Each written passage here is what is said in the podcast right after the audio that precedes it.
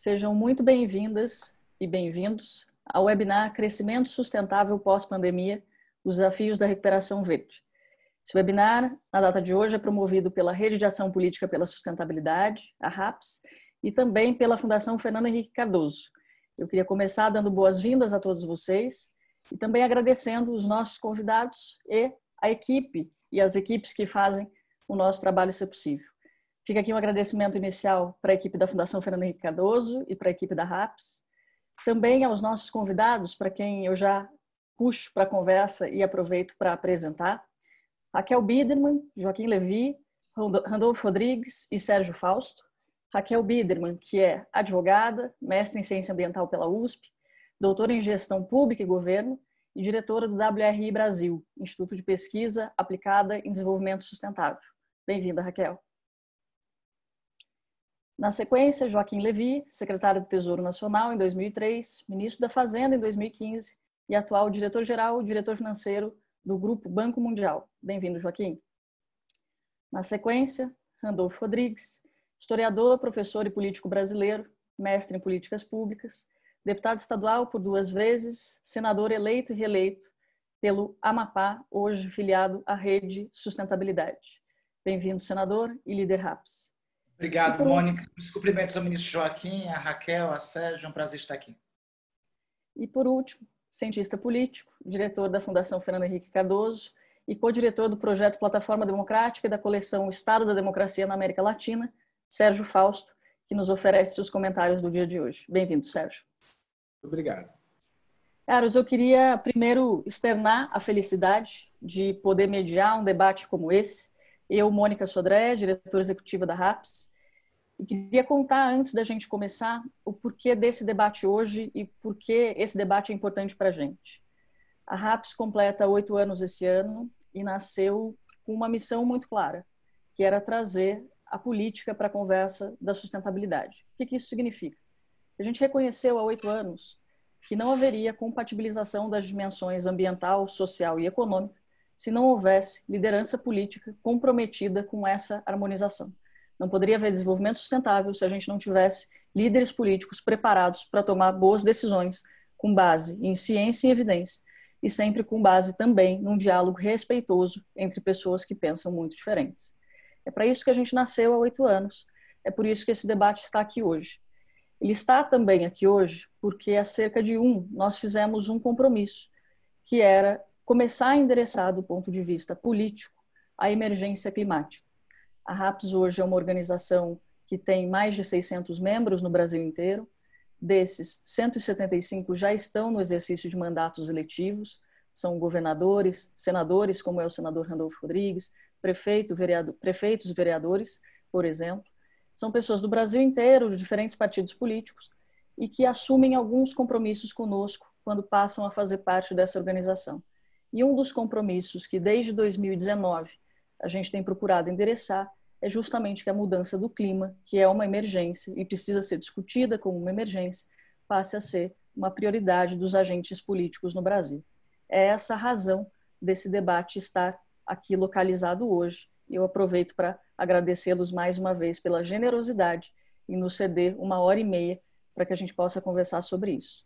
O debate começa agora, às 17 horas. O meu papel aqui é meramente de moderação. Nós vamos até às 18h30. Eu gostaria de validar com vocês e também com quem nos assiste, porque nós estamos sendo transmitidos ao vivo pelos Facebooks da RAPS e da Fundação Fernando Henrique Cardoso, a nossa dinâmica.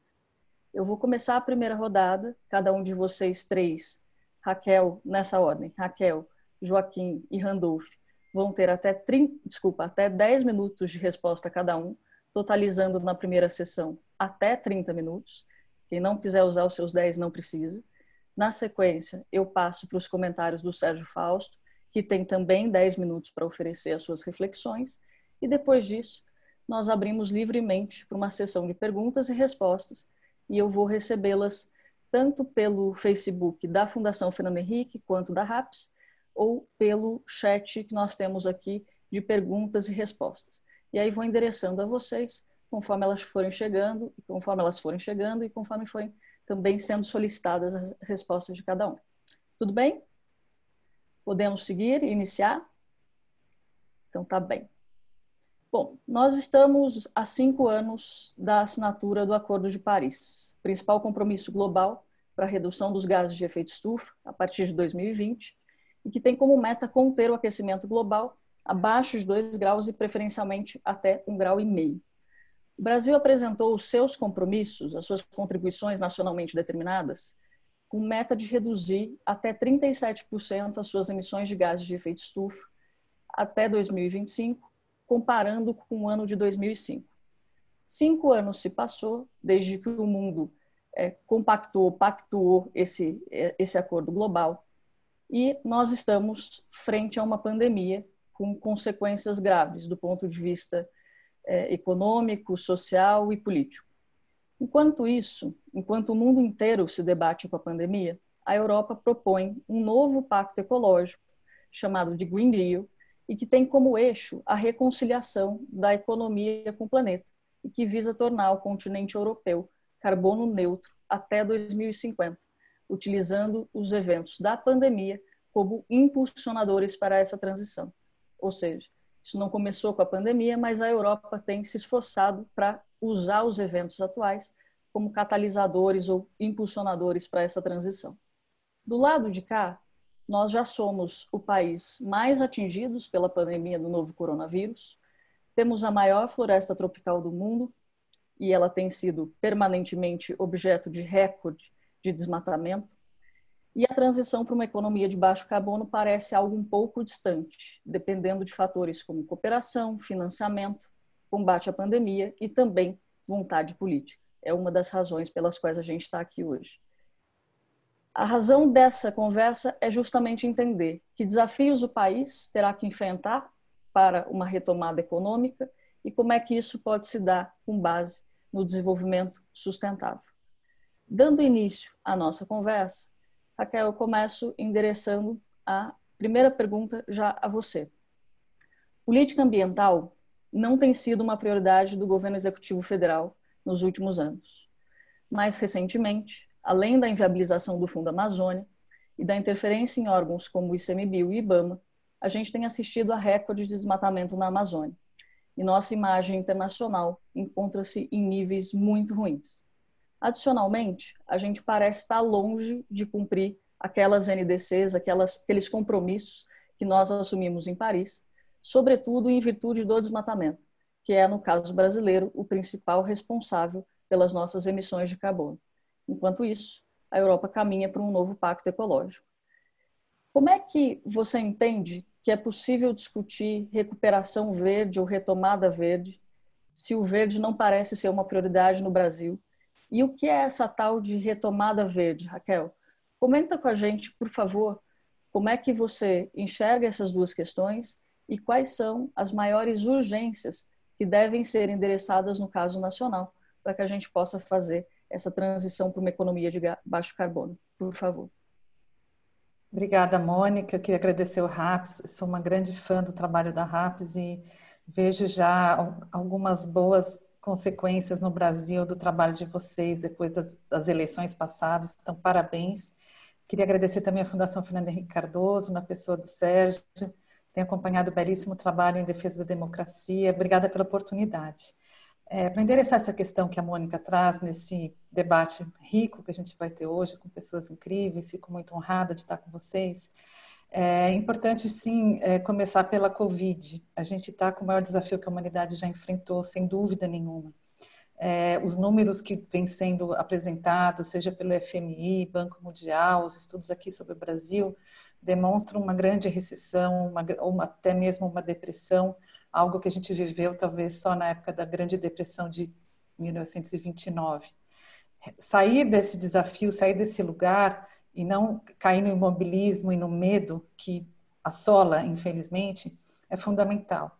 Olhar para uma luz, olhar para a luz no fim do túnel e pensar que o Brasil é um país muito rico, o país é aquele promissor ainda da, de muitas soluções, principalmente no mundo dos alimentos. É, a gente precisa fazer algumas mudanças aí de caminho, de rota, com certeza.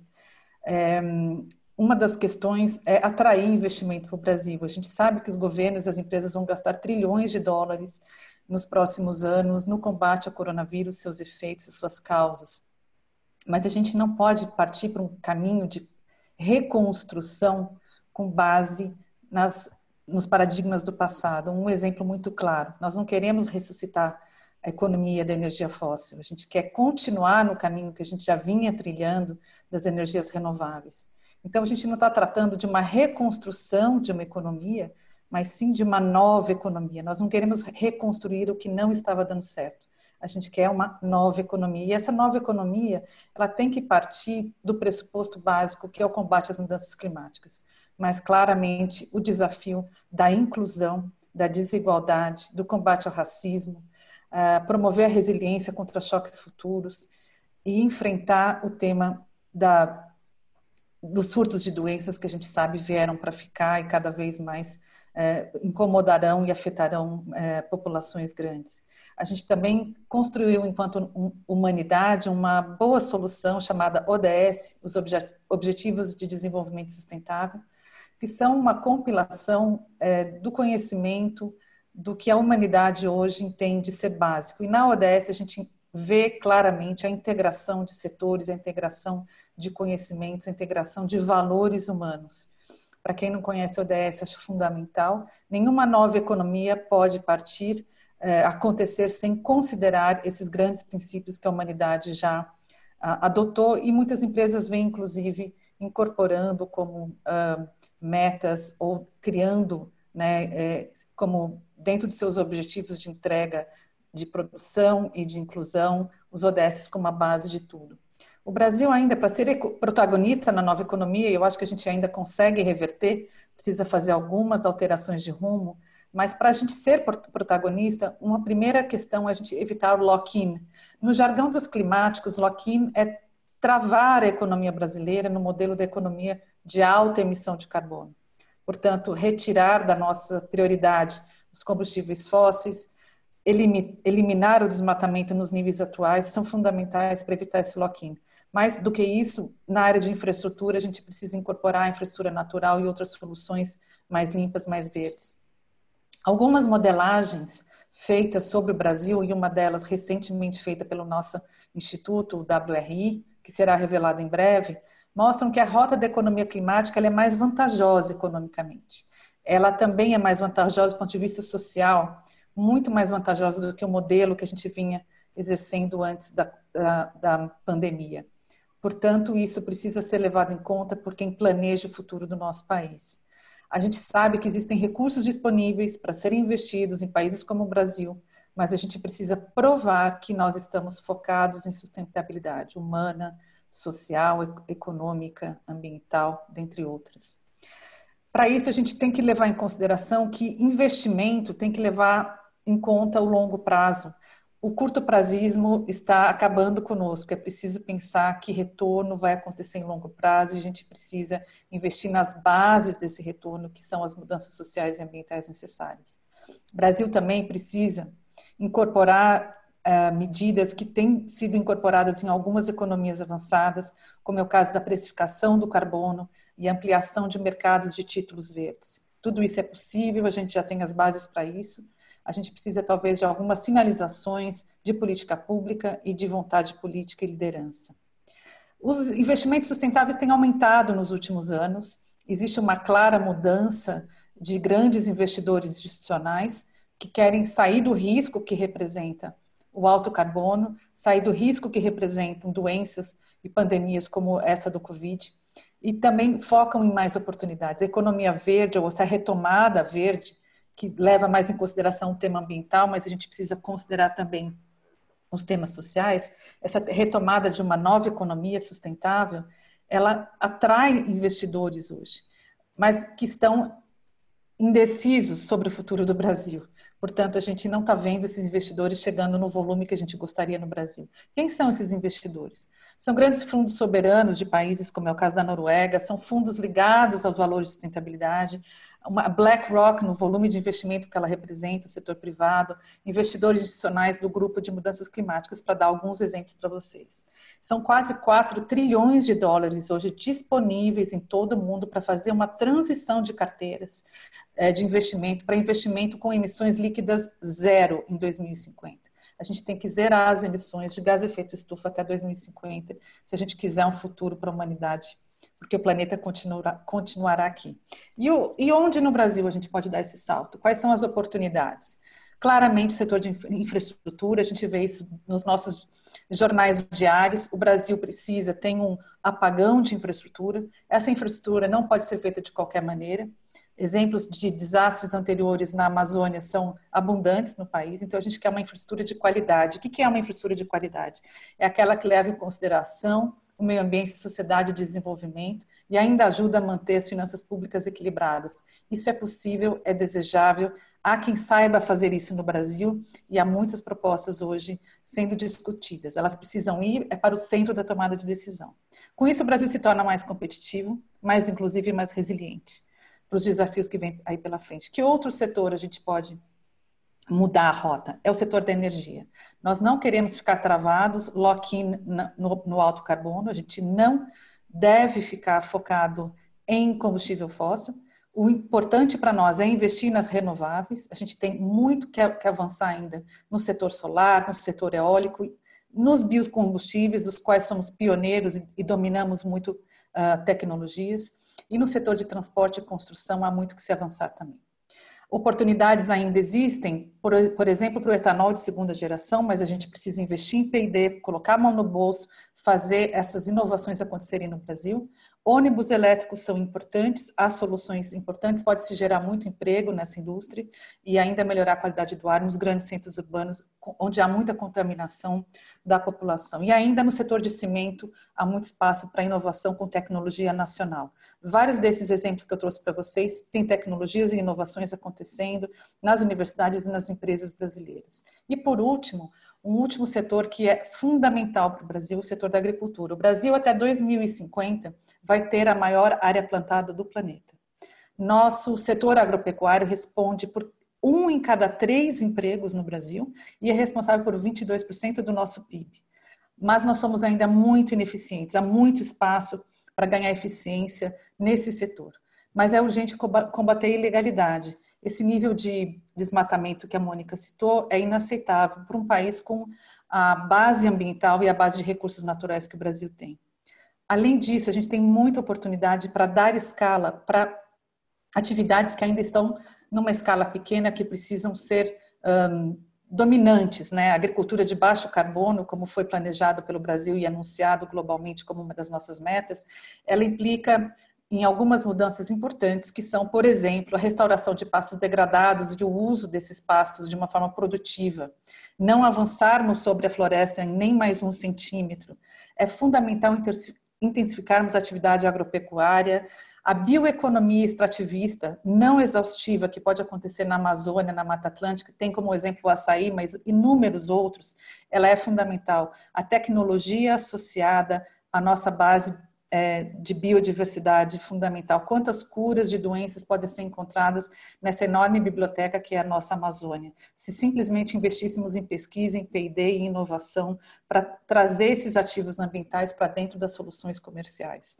Ainda, reflorestamento com espécies nativas, são promissores no Brasil. Nós do WR temos trabalhado bastante com isso num projeto chamado Verena e já calculamos que há retorno para os investidores se nós trabalharmos com florestas e agroflorestas em maior escala. E por último, a ampliação de sistemas agroflorestais que geram empregos no campo geram oportunidades para os pequenos agricultores e para os agricultores familiares. Eu paro por aqui, Mônica, agradeço a oportunidade e estou aberta para a próxima etapa da conversa.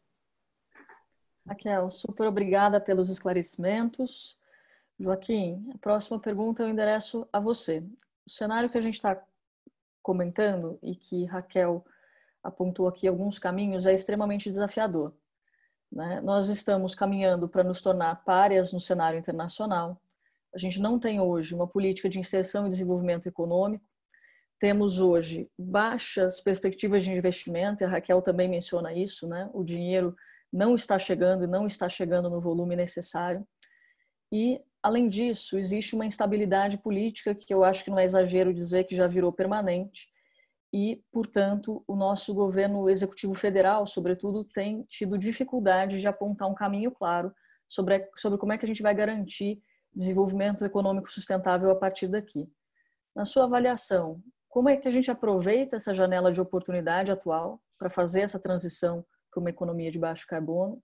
E mais do que isso, como e quem pode nos ajudar a financiar essa, essa transição? Desculpa. E, por favor, recomende ao menos duas prioridades que você entende que entes subnacionais possam também é, adotar nesse sentido. Por favor. Ok. Bom, eu, para fazer, obrigado, é muito bom estar com, aqui com, com vocês. É, e estou tentando aqui fazer um, um, split screen, mas por alguma razão não está querendo entrar.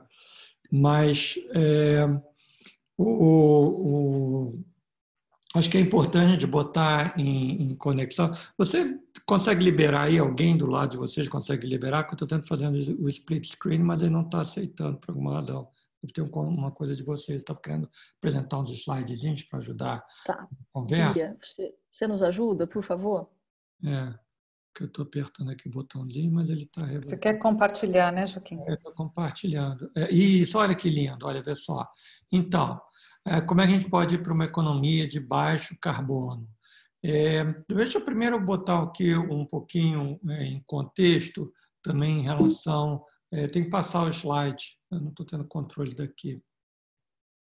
É, então, primeiro vamos ver aqui, pensar um pouco com o que, que a gente pode esperar da economia agora, pós-Covid. Quer dizer, não sei se é pós, porque o Covid até ter uma vacina ou até ter remédio vai ficar com a gente e a gente tem que se preparar para viver e atuar e ter economia rodando, mas com cuidado, já em maneiras diferentes de, de trabalhar. Não pode só querer, ah, eu quero ir para a rua, eu quero abrir os negócios sem ter é, os procedimentos, sem ter ações que evitem um, um repique da, é, da, da pandemia.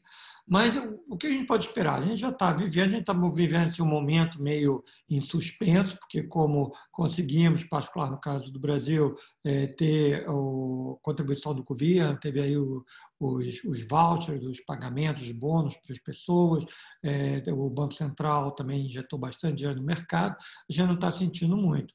É, mas a verdade é que está tendo uma contração muito forte é, do PIB e que vai continuar até a gente poder voltar a, a, atuar. Então, esse ano, uma boa parte desse ano, a gente vai estar produzindo muito abaixo, consumindo muito abaixo é, do padrão. A retomada da confiança da, da, da, economia ela vai depender da confiança do consumidor. E aí tem uma série de fatores que tem que estar atuando.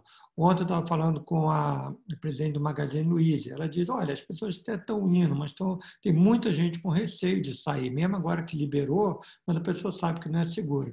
Então, você tem que ter máscara, você tem que ter proteção individual, a questão do transporte público tem que estar melhor equacionada, é muito importante, a gente está ouvindo falar que vai ter teste, mas por enquanto o Brasil é um dos países que tem menos testes, de tal maneira que a gente possa é, ter a economia reativada, a gente tem que ter essas condições, é, porque isso é fundamental para o é, consumidor ter confiança. Ninguém vai tomar uma decisão de fazer uma compra, sei lá, até de mil reais, é, se não sabe se no mês que vem ele ainda vai ter um emprego ou não vai ter um emprego, se no mês que vem ele vai ter bônus ou não vai ter bônus. Então, isso eu acho que vai também pesar é, nos próximos meses e tem que ter um trabalho muito concertado para a gente poder resolver. A outra coisa, que não é novidade nenhuma, é que a economia vai sair muito diferente do que estava antes. Tem algumas coisas que são boas, provavelmente toda essa maneira de você poder trabalhar em casa, você se locomover menos, eh, vai ter impactos positivos em termos, por exemplo, de poluição nas cidades, talvez menos demanda por transporte, mas cria muita incerteza, até porque muitos dos trabalhos estão sendo automatizados. É, e é, com isso significa que você pode ter um impacto bastante prolongado sobre o emprego, não só no Brasil, mas em outros lugares. Além dos setores que vão ter dificuldade de voltar, aqueles que talvez tenham contato mais próximos, é, coisas, por exemplo, viagem a negócios, que é uma coisa que movimenta bastante dinheiro, e, e umas tantas outras atividades. Então a gente tem que estar preparado para isso, e é, tem lados bons e tem lados que a gente vai ter que trabalhar como você mencionou no começo, Mônica, é, os governos estão aproveitando essa ocasião, já que você vai ter que gastar bastante dinheiro para estimular a economia, você não reconstruir como era antes.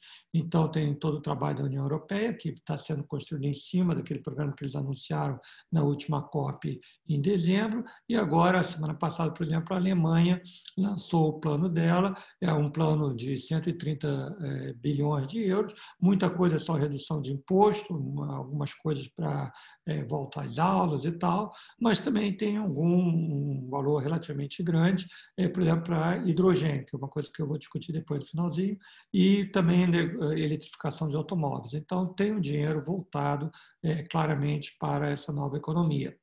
É, agora, tem uma coisa que não se tem discutido muito, por razões óbvias, é que quando a gente teve a crise em 2008, uma coisa que ajudou muito foi que teve uma grande coordenação internacional. Foi quando o G20 ganhou projeção, deixou de ser uma reunião de ministros de finanças para virar uma reunião de presidentes, e com isso se conseguiu diminuir o impacto sobre a economia global, inclusive é, com uma certa recuperação do comércio. Hoje em dia, isso pode ser mais difícil, vai ter muito impacto em países como nós, que dependemos do, congresso, do comércio, ainda que o comércio na agricultura esteja sofrendo menos. Vamos passar a página, não sei se eu consigo passar daqui, mas o maior desafio que a gente tem quando se discute, por exemplo, emissões zeros, etc., é que a economia do, do combustível fóssil ainda é muito forte. O grafiquinho à direita mostra como que isso cresceu é, nos últimos, nas últimas décadas, tá certo? Então, se você, se você reparar, particularmente, por exemplo, as emissões de, de, carvão aumentaram enormemente. Isso tem muito a ver com a China, que hoje corresponde a um terço das emissões é, globais, 25% a 30% das emissões globais.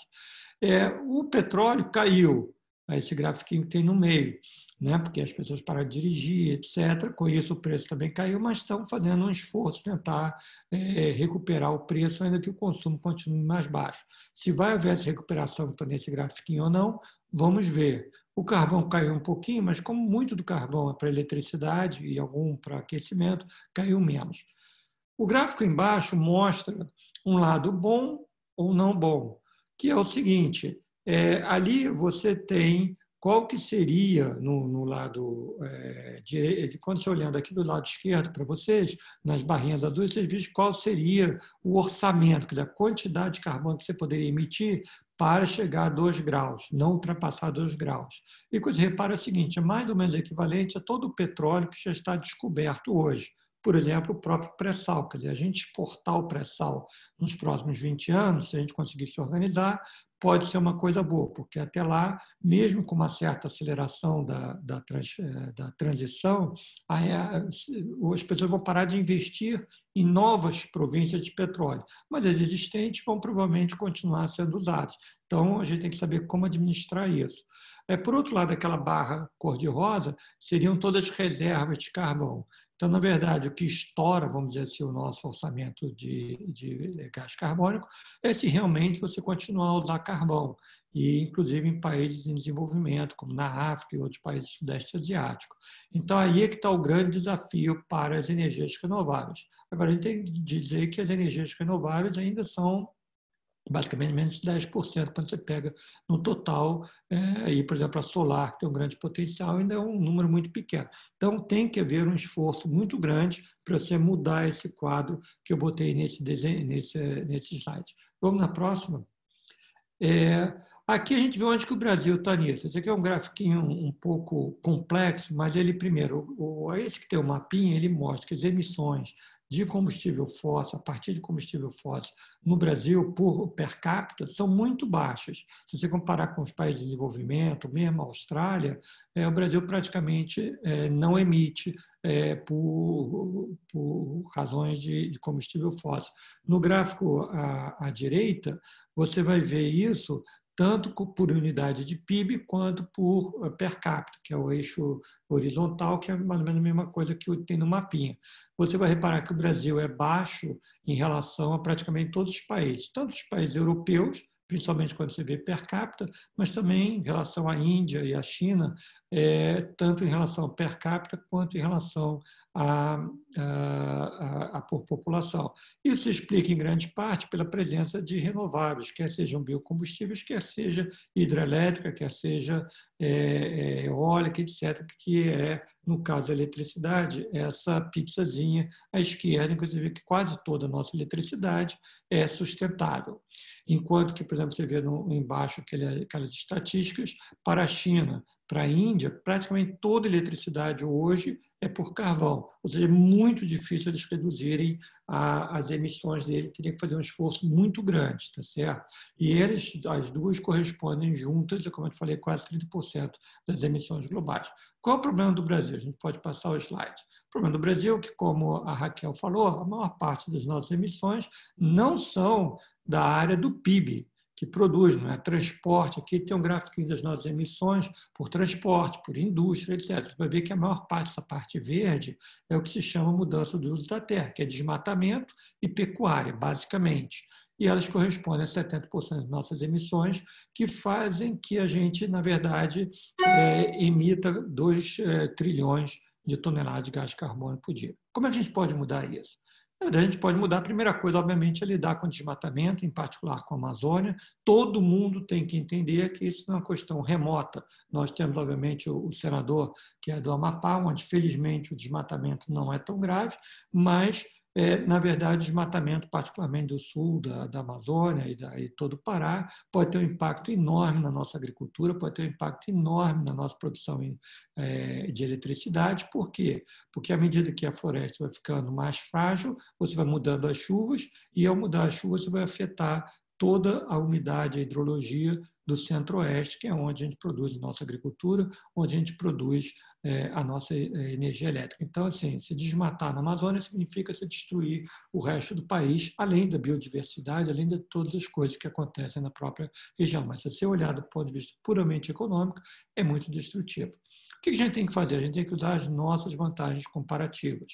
Nossas vantagens comparativas, primeiro, é a possibilidade de a gente continuar tendo um, uma economia que vai evoluindo para coisas que têm é, maior valor agregado e que são mais de serviços, que é como os países desenvolvidos têm feito. Por isso que em alguns países a relação é, emissões para o PIB não é tão alta, porque a maior parte do PIB é feita de coisas que não exigem grande energia. Nós ainda temos coisas que exigem energia. A gente já tem que construir moradia, a gente tem que construir é, estradas, essas coisas exigem aço, exigem é, cimento, que são grandes emissores.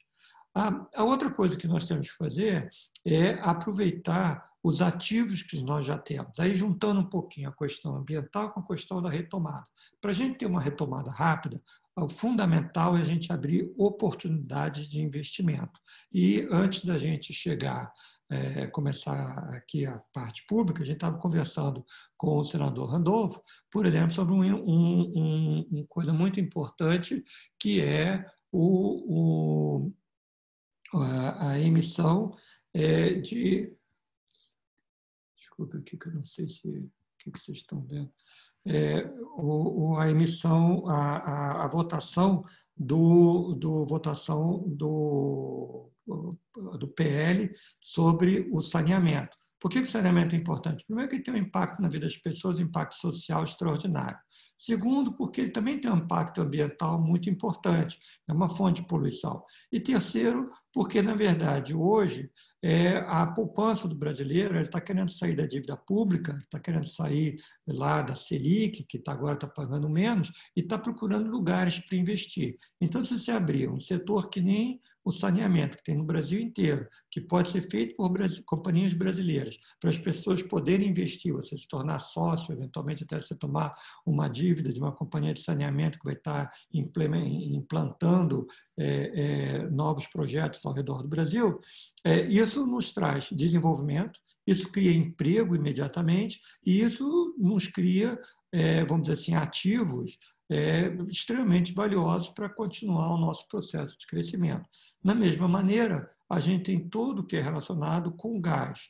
Tanto usar melhor a estrutura que a gente já tem, dos gasodutos, aí também tem um projeto de lei sobre o gás, quanto é, a questão de você poder produzir offshore e reinjetar o gás é, para é, os campos, ou seja, é uma emissão, é, é uma produção de gás sem emissão de carbono. A gente pode discutir isso depois. Enfim, há um conjunto de atividades muito relacionadas com a regulação, com abrir oportunidades de investimento, que permitiria a gente é, é, voltar a crescer rápido, mas de uma maneira que a gente esteja construindo uma nova economia. A gente tem todas as vantagens para conseguir fazer isso. As nossas eólicas são as mais produtivas do mundo. A gente tem uma área enorme em que a gente pode ter energia é, solar. Então, a gente tem que organizar, a gente tem um sistema de, de elétrico que é integrado. Ou seja, você pode produzir em qualquer lugar do país e ser usado. Isso é ótimo, um mercado único de energia. A gente tem que saber usar isso. Vamos passar para o último slide, em que a gente tem um pouco de discussão sobre o financiamento e a, a, as possibilidades que a gente é, tem para usar. A primeira coisa, então, era assim, daqui só um minutinho, porque a minha tela está difícil de ler é, a, a, as coisas que a gente pode usar, como eu falei, financiamento, gás natural, essas são as coisas. O capital existe. Se a gente criar as condições adequadas, eu não tenho a menor dúvida que vai entrar capital. É lógico que se houver muito ruído, muito ruído político, fica difícil. Mas é uma coisa fácil da gente resolver e o Congresso tem tido uma atuação super importante em inúmeras é, é, atividades para a gente poder é, sair e, e abrir espaço para tanto o capital nacional quanto o capital internacional é, fazer é, é, esses investimentos. E com isso criar emprego imediatamente, mas não é só criar um emprego, porque quando você dá um dinheiro, faz uma transferência e depois você está na mesma situação, é, é, resolve o problema hoje, mas tem o mesmo problema amanhã. Só para finalizar, então, se a gente for olhar na parte de, de subnacional, é, além da questão do saneamento, ali é muito importante no o projeto, cria essas possibilidades, vai ser muito importante os governadores ajudarem o processo depois que a lei for votada, para você criar blocos interessantes para você poder atrair esse investimento e tentar homogeneizar a regulação ao máximo, de tal maneira que os diferentes mercados sejam comparáveis. A lei está prevendo isso, é muito boa. A outra coisa que é, dá para ser usada melhor a, nível subnacional é o seguinte: toda vez que você tem um projeto, é, que você cria uma fábrica, você faz qualquer coisa, tem chamadas compensações ambientais, que são bastante importantes, são meio por cento do projeto. É, mas isso, em geral, não é muito bem usado, não tem uma governança boa, não tem um, um, um marco que permite se usar isso. Em alguns estados isso existe e faz uma enorme diferença, porque você pode usar isso para recuperação ambiental, você pode usar para regeneração de florestas, tem infinitas coisas que você pode fazer. Da mesma maneira, uma outra ferramenta que alguns estados têm, quando eu fui secretário de Fazenda do Estado do Rio, há mais de 10 anos atrás, a gente implantou e continua funcionando até hoje o ICMS verde. Ou seja, você cria estímulos para as municipalidades elas fazerem não só preservação ambiental, mas também elas investirem, é, por exemplo, no tratamento de resíduos sólidos e, e, e outras, e outras coisas que é, tenham, mais uma vez, um impacto em termos de DH, impacto de condições de vida das pessoas muito grande e, na verdade, acabam criando é, novas oportunidades de é, crescimento econômico. Então, eu diria que é óbvio que a gente tem sempre um pouquinho de ruído, não é só o Brasil, o mundo inteiro eh, hoje em dia está mais confuso do que parecia estar 10 anos atrás, mas nós temos muitas vantagens. A questão é a gente saber até áreas muito complexas, que nem a, a, Raquel mencionou, de metalurgia ou de cimento, eu acredito que em mais uns 10, 15 anos a gente vai ter condições de transformar isso, porque a melhor solução, por exemplo, no caso do, do da siderurgia, é você fazer com hidrogênio, ao invés de usar o, o, o coque para fazer a oxidação do minério de ferro, é você fazer a redução, melhor dizendo, a oxidação, a redução, você fazer é, com hidrogênio. É, como a gente vai ter, já tem uma energia elétrica muito barata, que, e a energia elétrica é a base do hidrogênio verde, quer dizer, você junta energia elétrica com água e tendo um eletrólito você consegue produzir o hidrogênio, é, a gente terá condições, é, eu acredito, possivelmente em, em 10 anos, de é, transformar boa parte da nossa, é, da nossa produção siderúrgica para algo que vai emitir muito menos carbono. Agora, antes disso, a primeira coisa que tem que fazer é acabar com as emissões é, do desmatamento e também lidar com muita clareza com a questão é, da pecuária, como que a gente consegue reduzir as emissões da pecuária, mantendo as coisas boas que ela tem em termos de geração de emprego e, e exportações, etc. Então, acho que a gente está mais ou menos alinhado. É muito claro que a gente tem oportunidade, precisamos de liderança, precisamos nos organizar, e o setor privado, eu acho que tem tido um papel muito importante muitas empresas, inclusive, que têm se manifestado publicamente é, no sentido de é, reafirmar seu compromisso com a sustentabilidade e com a, a, redução das emissões de carbono, inclusive no, no que tange a, no que tange a, o desmatamento. Muito obrigado. Obrigada, Joaquim. Randolph, passo para você. Raquel e Joaquim falaram sobre a importância de liderança e de vontade política, né? Nesse aspecto, a partir do que eles trouxeram ou da sua percepção, quais deveriam ser, na sua opinião, as prioridades que a gente deve adotar para que consigamos fazer essa transição para a economia de baixo carbono? E mais do que isso, o papel do parlamento hoje, como é que você enxerga o papel do parlamento nessa questão?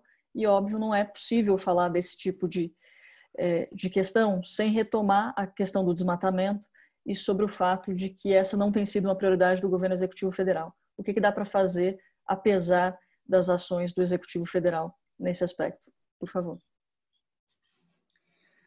Obrigado, Mônica. Estava apanhando aqui para abrir o, o, meu microfone, mas consegui.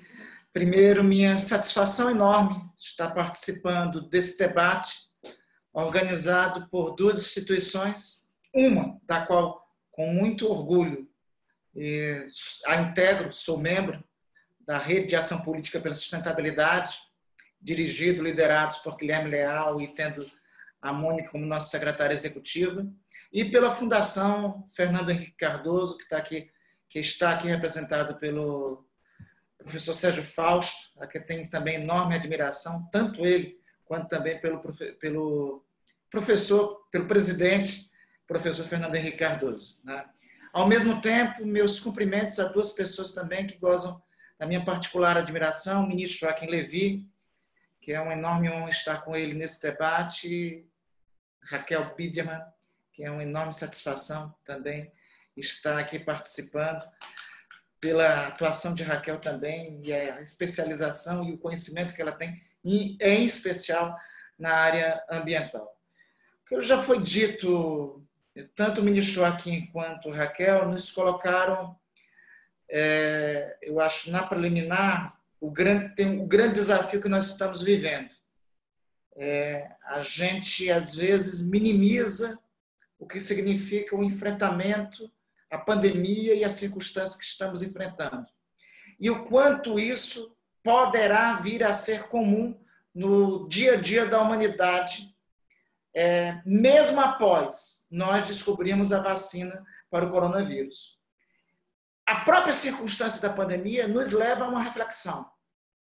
É, veja, 60% das doenças infecciosas da humanidade, 75% das doenças emergentes têm origem zoonótica. É, é a, ou seja, é resultado da interação humana com as outras espécies. É o caso da MERS, do ebola, da SARS, da Zika, do coronavírus. Nos últimos anos, devido à ampliação da destruição dos ecossistemas, esta, a, este tipo de doenças começaram a surgir mais, começaram a ter um papel maior na convivência com a nossa espécie. Isso é importante porque isso não era, parece que era pouco percebido até bem pouco tempo. Eu espero que a pandemia, o fato de nós todos estamos fazendo, por exemplo, esse debate por via virtual e não presencial, e cada vez mais estamos, estamos tendo necessidade de fazer eventos assim, o isolamento nos leva a essa reflexão. A convivência, a manutenção dos ecossistemas não é mais um imperioso ambiental, como se diria, não é uma coisa de, abre aspas, eco chatos, fecha aspas. uma questão agora econômica global, colocada na agenda do dia. Não é uma questão de sobrevivência da espécie para o futuro, como diz até o capítulo da Constituição que fala é, do uso sustentável dos recursos ambientais para o bem comum das gerações futuras. Até a nossa própria Constituição, embora consagre o direito ambiental, consagre o direito, fala de gerações futuras, mas não é para gerações futuras. É o que estamos vivendo que nos prove que é para a atualidade. É um ativo econômico, é um ativo, é, é um ativo que nós devemos pensar nas gerações atuais e no pós. Né? É, nós tivemos, é importante anteriormente destacar, Mônica, que nós tivemos ao longo dos anos enormes avanços na questão ambiental e um protagonismo global por parte do Brasil em diferentes governos, desde a redemocratização, é, com, passando pelo vindo pelo governo Collor, né, que quando realizamos a Conferência Mundial do Clima aqui no Brasil, passando pelo governo do presidente Fernando Henrique, quando deu luz à lei de crimes ambientais, né, a lei atual da legislação atual de crimes ambientais, ela surge em 1997, 98, ainda no governo do presidente Fernando Henrique, né, passando pelos governos petistas, tanto de Lula e de Dilma, em diferentes momentos. Tem, por exemplo, o Programa Nacional de Preservação da Amazônia, que teve lugar durante a gestão de Marina Silva no Ministério do Meio Ambiente e se constituiu no maior é, planejamento global de proteção de florestas tropicais do globo. Né? Então, nós tivemos uma série de conquistas. Nós vivemos, e aqui é importante que se diga, é, um ambiente de retrocessos. Né? Nós somos o sétimo maior produtor mundial de gases.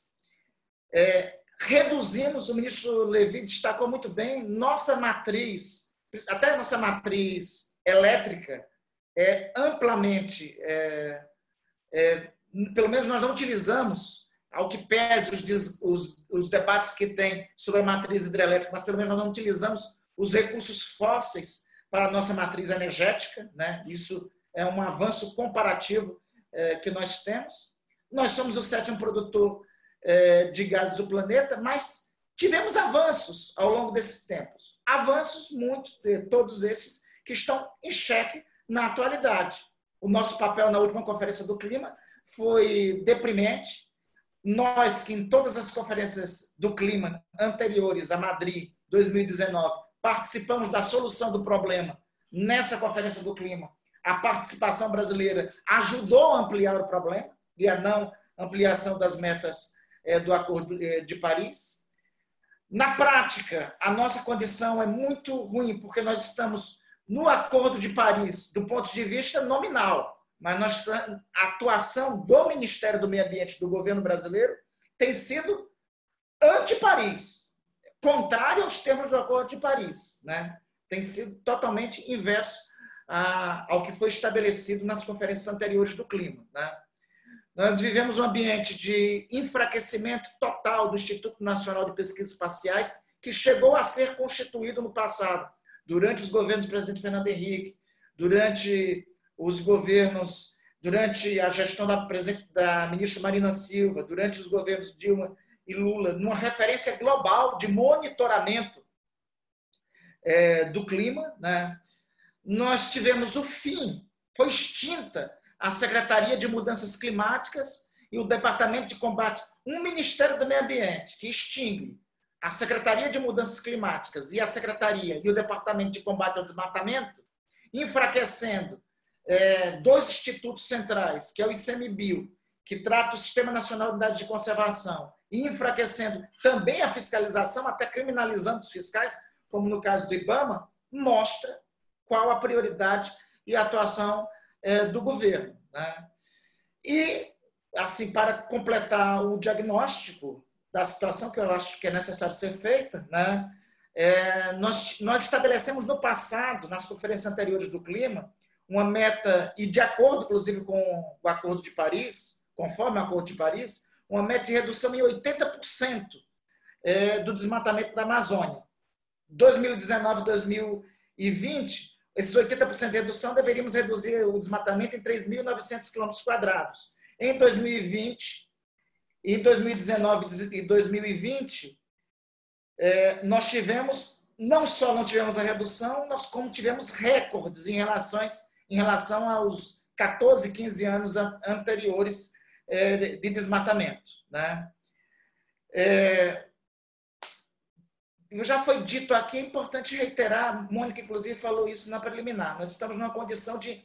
Nós já éramos um páreo, desde o ano passado já tínhamos, tornado, tínhamos nos tornado um páreo ambiental em escala global. Eu acho que a nossa imagem continua, está mais deteriorada, porque não é só do ponto de vista ambiental, é do ponto de vista também das nossas relações exteriores. A nosso Ministério das Relações Exteriores foi no passado uma referência internacional. Não esqueçamos, é o nosso Ministério das Relações Exteriores foi o Ministério das Relações Exteriores que foi habitado por, por Rio Branco, José Maria, porque o Barão do Rio Branco, José Maria Paranhos, foi habitado por Oswaldo Aranha, que é um dos fundadores das Nações Unidas, só para se ter ideia, Santiago Dantas, só para citar alguns desses nomes. Nós temos o pior é, no nosso Itamaraty hoje. E agora, a péssima condução que temos dado ao enfrentamento da pandemia nos coloca, o que pode ser mais triste, é uma condição de párea também sanitária, sanitária internacional. É importante fazer esse diagnóstico, acho necessário, me desculpem é, incomodar vocês com esse diagnóstico, mas acho que esse diagnóstico é importante da situação atual para saber de que ponto nós temos que partir. Isso já está trazendo consequências econômicas para nós. Né? Teve um comunicado que eu quero destacar do ano passado de 230, o ministro Levi deve ter tido conhecimento, 230 fundos de investimentos esses fundos de investimentos, europeus na sua maioria, administram 16 trilhões de dólares, 65 trilhões de reais. Esses fundos de investimentos todos exortaram o Brasil a adotar medidas eficazes para proteger a floresta, para proteger a floresta amazônica, onde estou, estou conversando com vocês aqui de Macapá, né? Brincadeira à parte, Macapá fica na linha do Equador, entendeu? Então é o seguinte, aqui não está nem no Cone Norte, nem no Cone Sul, entendeu? Está bem no meio. É, alguém pode perguntar como é o clima aqui. Hoje estou sentindo calor, porque eu acho que com alguns erros geográficos de alguns membros do governo, a gente tem que andar com o globo aqui atrás e com a referência geográfica onde estamos. Né? O ministro Joaquim está nos Estados Unidos, Raquel, tá, Raquel e o Sérgio e a Mônica estão em São Paulo. Né? Brincadeira à parte, né? essa é uma demonstração concreta do é, do prejuízo de que a questão ambiental já era antes um ativo econômico e considero que posterior, no, aliás, faço minhas as palavras do ministro Levi, no durante e no pós-pandemia será ainda mais. Né? Então, é, o crescimento sustentável, me parece, Mônica, no meu sentir, não é mais assim um objetivo a ser alcançado é um imperativo global, inclusive para o Brasil se incluir. Inclusive para o Brasil se incluir economicamente no, é, de todos os pontos de vista na economia que está nascendo. O ministro Levi, com muita propriedade, falou só do pacote de medidas que estão sendo que serão adotadas pela Alemanha, principal país da, da economia da zona do euro, né? principal economia entre as economias é, da zona do euro. Né? Nós deveríamos estar pensando em algo desse tipo. É, não estamos caminhando aí, né? não estamos caminhando nesse sentido. É, eu acho que esses impactos globais mostram que, mais do que nunca, há uma necessidade de nós mudarmos a matriz é, do desenvolvimento é, do nosso do desenvolvimento econômico, né? Foi dito já por você na preliminar sobre a iniciativa do Green Deal, do Green New Deal. Eu acho que esse é, um, é o caminho. Nós temos que construir um novo acordo verde, mudando mais rapidamente a matriz energética em nosso é, é, no Brasil. O Brasil tem umas vantagens, já foi dita aqui é, pelos colegas. Nós temos um conjunto de vantagens que nós não podemos retroceder delas, né? Nós é, temos uma matriz elétrica que não é baseada, uma matriz energética, perdão, que não é baseada é, em recursos fósseis. Nós temos é, vários projetos que estão em cursos, é, vários projetos que estão em, em cursos, é, diferentes, com diferentes personagens, que nós só bastaríamos nós continuarmos a seguir e avançar nisso. E tem, e já está tendo agora em curso um movimento é, global para, de imediato, ter uma nova economia verde. E a nova, essa nova economia verde é em decorrência dessas constatações. Se continuar esse modelo, vamos continuar tendo crises sanitárias. As crises não vão ser somente ambientais. As crises ambientais têm repercussão na economia, as crises ambientais podem resultar em crises sanitárias, as crises sanitárias têm impactos globais como essa que nós estamos tendo agora. Vamos ter a maior retração econômica do planeta desde 1929. Adorei a, definição de Raquel colocada. É a maior crise da história humana, é a maior crise do capitalismo, não é uma crise simples, é uma crise sanitária que se segue, uma retração brutal, brutal é, na economia. A última pandemia que o Globo teve conhecimento, a de 1918, ela não teve essa dimensão, porque, porque os países não estavam tão interligados, o planeta não estava tão globalizado quanto está hoje. Por isso tem um impacto maior. No Brasil está se estimando milhões de Desculpe te interromper. Eu vou precisar te interromper. Eu te dei alguns minutos a mais, porque o ministro também tomou alguns minutos a mais, mas eu vou precisar passar para o Sérgio. Desculpe, desculpe interrompê-lo. Tá bom. Então, já concluindo, Mônica, era para dizer para isso, e, como, e a título de iniciativas, eu queria só destacar aqui que nós temos um projeto apresentado no Legislativo, um projeto apresentado é, no Parlamento, que é exatamente no sentido de reconstrução é, do Plano Nacional de, de, é, de Combate ao Desmatamento da Amazônia. Este projeto é um projeto de lei 6230 de 2019 e prevê a imposição de planos de recuperação de controle do desmatamento da Amazônia. Eu acho que essa era uma iniciativa que consideraria importante nós avançarmos no parlamento. Sérgio, passo para você também por até 10 minutos para que você faça as suas considerações a respeito do que os outros convidados trouxeram e de como é que você enxerga as prioridades ou o que deveriam ser as prioridades do Brasil para essa transição. Por favor. Queria só marcar alguns pontos. O primeiro ponto é que nos 30, 30 e tantos anos de democracia, nós evoluímos bem nessa questão é, do meio ambiente. É, com conflitos, mas conflitos que a gente soube, é, de alguma maneira, dirimir no Congresso, pela discussão pública evoluímos do ponto de vista legislativo, evoluímos do ponto de vista das mentalidades e evoluímos do ponto de vista da projeção do Brasil eh, no cenário internacional. Eh, a eleição de 2018, eh, perdão, de 2018 levou ao governo uma coalizão que é uma coalizão do atraso. É uma, é uma coalizão que faz uma retórica nacionalista francamente tola e contraproducente é, isso acho que já ficou demonstrado aqui é, sobejamente. Né? É, é, o Brasil, a perseguir o caminho que tem seguido nesse último ano e meio, caminha para ser um páreo no sistema internacional. Isso terá reflexos econômicos, seja do ponto de vista de acesso a mercados externos, no nosso agronegócio, seja do ponto de vista de investimentos uh, uh, no Brasil. Então, do ponto de vista político, o que se há de fazer é romper esta coalizão de forças, eh, realinhar o jogo político e eleger em 2022 um governo mais sintonizado com o que é contemporâneo eh, hoje no mundo, eh, na China, na, na, na, na, Europa, no que possivelmente virá pela frente nos Estados Unidos. Eu não quero aqui fazer futurologia, mas a chance de vitória do Partido Democrata é, na corrida pela Casa Branca é grande hoje, muda o jogo internacional. O Brasil caminha para um isolamento desastroso desse ponto de vista. É, se esse quadro se configurar, ou mesmo se ele não se configurar da maneira em que estamos, estamos muito mal é preciso romper essa coalizão, rearmar uh, o diálogo, uh, a conversa pública esclarecida sobre esse tema.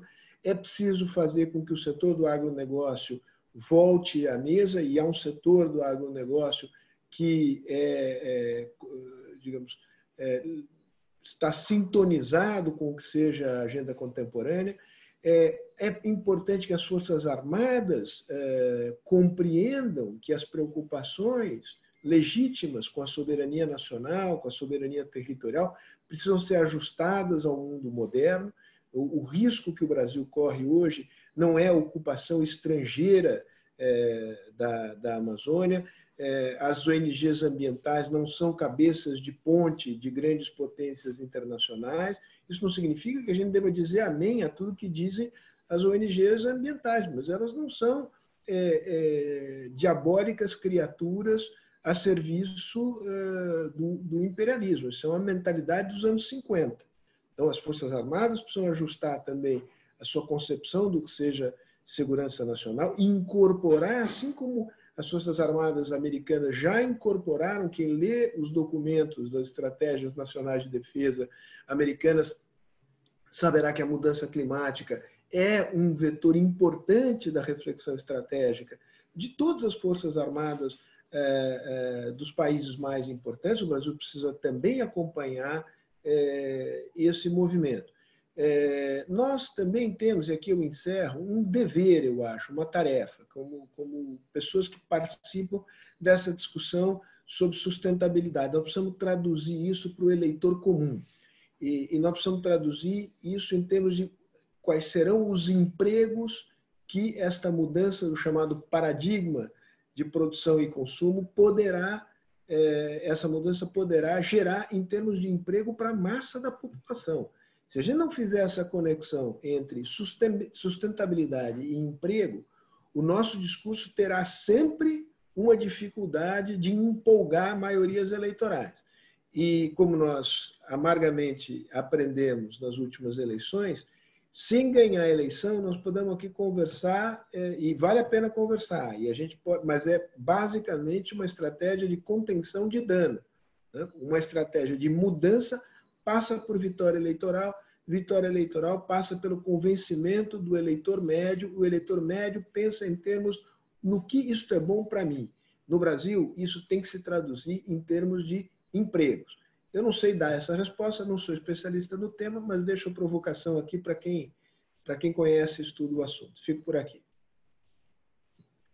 Obrigada, Sérgio. A gente vai caminhando para a nossa terceira e última sessão, então. Temos 30 minutos e muitas perguntas. Eu já me desculpo antecipadamente, porque não vai ser possível endereçar, fazer todas e responder a todas.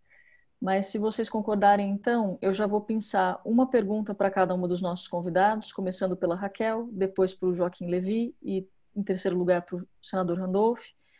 E vou pedir que vocês respondam brevemente algo em torno de três minutos. Eu sei que não é simples, mas para que a gente possa correr para o maior número de perguntas. Mais disciplinado sou eu, admito. Fique tranquilo. Estou acostumado com tribuna. Né? Raquel, a pergunta para você é da Clarice Guerreiro.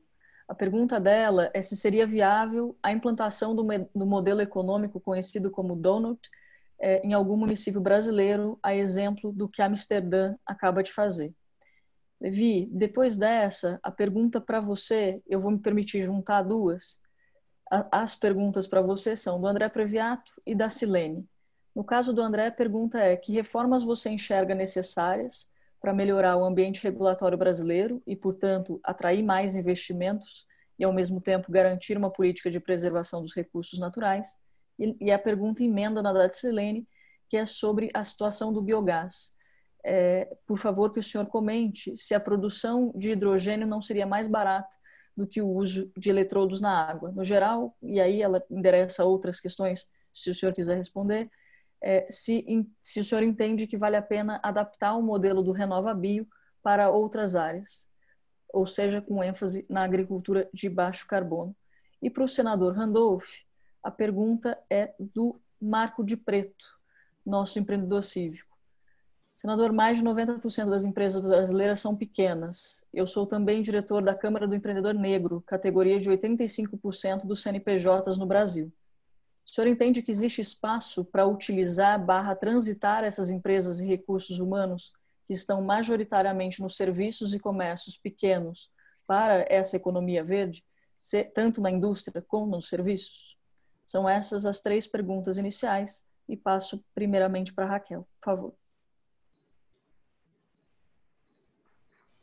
É, é, Clarice, eu não sou uma especialista em economia donut, mas o que eu entendo que é aquela rosquinha, né, que os americanos gostam, circular, é uma economia que leva em consideração muitos aspectos sociais e ambientais e de e principalmente leva em consideração os limites do planeta, né? Então, eu traduziria isso como aplicar os ODS na nossa realidade. E isso tem, os holandeses são bons em testar novas te teorias e avançados em muitas questões de sustentabilidade, já vem testando isso lá. Eu acho sim que é viável e a gente precisa fazer a gente já tem a receita, a gente já tem um diagnóstico, o que a gente precisa agora é partir para ação. A gente sabe que a gente está no momento de virada da humanidade e é por isso que a gente precisa atrair os trilhões dos investidores. O risco uh, exacerbado que muitos investidores enxergam é o risco de, uma, de, uma, de um futuro distópico. E eu acho que agora é a hora de assumir os riscos, né? A gente não tem opção. Espero que a, a gente dê conta de convencer os grandes investidores dessa necessidade. Eu vi outras questões sendo trazidas, vou aproveitar para comentar. É, acho fundamental uh, a questão do ruído que o, que o ministro Joaquim fala, e aqui alguém perguntou sobre a questão da, do compliance ambiental, a gente tem sim ruído e uma, uma dificuldade de atrair investidor no Brasil hoje. A gente tem é, muita insegurança sobre o futuro do Brasil. Então é super importante a gente ir numa rota de estabilizar né, de encontrar um caminho que seja fundamental para uh, que, que, permita a gente atender as, as, necessidades fundamentais dos brasileiros. E isso é urgente. O Sérgio Fausto bem coloca da, da questão é, dos empregos. Eu acho que a saída vem pelos empregos. O nosso discurso muito complexo, difícil do, do da turma da sustentabilidade tem que ser traduzido em, em, em, jargão popular, a gente precisa mostrar o que a gente está falando é viável, mas para aquele eleitor que vai poder fazer a mudança é, no Brasil. A gente depende dos eleitores. E mais do que nunca, para mim é um prazer enorme poder estar aqui com o senador Randolph. A gente depende demais da coragem dos nossos é, congressistas. É, o Brasil precisa é, do, do Congresso forte neste momento. Então, eu passo agora para os meus colegas a palavra. Obrigada. Obrigada, Raquel. Joaquim, por favor. Oi, então, é, em relação à reforma, eu acho que eu sinalizei duas das reformas que ajudaria muito nessa combinação de você é, criar emprego rápido, tá certo? É, só na área de energia. O gás tem que ser bem visto, como que você vai usar o gás. Eu, particularmente, acho que a geração elétrica offshore com captura de carbono, hoje a maior parte do gás é reinjetado nos poços. Só que, em vez de você reinjetar o gás antes dele ser queimado, você reinjeta gás carbônico, que é muito melhor. Então, você tira, você queima lá fora, não é muito difícil queimar numa plataforma, e depois você pega o, o, o gás carbônico que saiu e reinjeta no poço. É, e você manda a energia por cabo é, para a costa. Dá para fazer mais barato, tem alguns interesses que não se animam muito com isso, mas, do contrário, é a maneira de você, inclusive, fazer um investimento, não vai durar 10 ou 15 anos, pode durar 40 anos, tá certo? Porque é um investimento, se você tem captura de carbono, ele não emite. É, em relação ao biogás, eu gosto do biogás. Aliás, o biogás é um exemplo em que você, na verdade, queima é, geralmente uma mistura que tem bastante gás carbônico, tá? Porque o biogás vai ser metano mais gás carbônico é, e funciona. É uma maneira boa de você resolver o problema das emissões é, do, do, do, lixo, do, do resíduo sólido. É, a questão é só uma questão de dimensão, quer dizer, por mais que você produza biogás, mesmo que você faça uma solução de subsídio que torne o biogás é, competitivo, a, a, proporção não vai atender o que a gente precisa em termos de energia. O que vai em relação aos outros biocombustíveis também. É, hoje em dia, acho que poucas pessoas sabem que 20% da safra de soja já é usada para fazer biodiesel. Se isso é bom ou não, ainda não sei exatamente, mas significa, na verdade, que você sustenta o preço da soja misturando com biodiesel. O, dadas as condições no Brasil, onde toda energia é cara, na verdade, o, o, o, óleo tirado da soja é muito mais caro que o óleo diesel que a Petrobras entrega. Mas, enfim, então não é dizer que tem um enorme subsídio, às vezes varia um pouco, tem um pouco de subsídio, mas eu não sei o quanto que você pode transformar, porque você hoje tem 10% do diesel. Se você pensar que o país vai dobrar de crescimento em uns tantos anos, eu não vou conseguir substituir todo o diesel é, por biodiesel. Na verdade, vai ter que ir pela eletrificação, até porque o motor a combustão interna tem uma eficiência de 20%. Na hora que você passa para a eletricidade, você passa a ter uma, uma, uma eficiência entre 50% e 85%, dependendo de como você gerou essa eletricidade. Se tiver uma eletricidade com sol, é de uma ineficiência muito maior do que qualquer coisa que você faça com motor a combustão. Então, eu tenho me dedicado, eu, na verdade, até eu queria corrigir o que foi dito no começo, não estou mais no Banco Mundial, eu estive no Brasil por uns tempos, é, tem um ano que eu, que eu deixei a minha, minhas responsabilidades no setor público no Brasil e estou atualmente, na verdade, na Universidade de Berkeley, é de, de Stanford, fazendo uns estudos. Uma das coisas que eu estou estudando é exatamente como você poderia ir para é, é, emissões zero. E aí, parte da, do estudo é ver as ordens de grandeza, quer dizer, o que, que você precisa para você conseguir, por exemplo, substituir todo o diesel.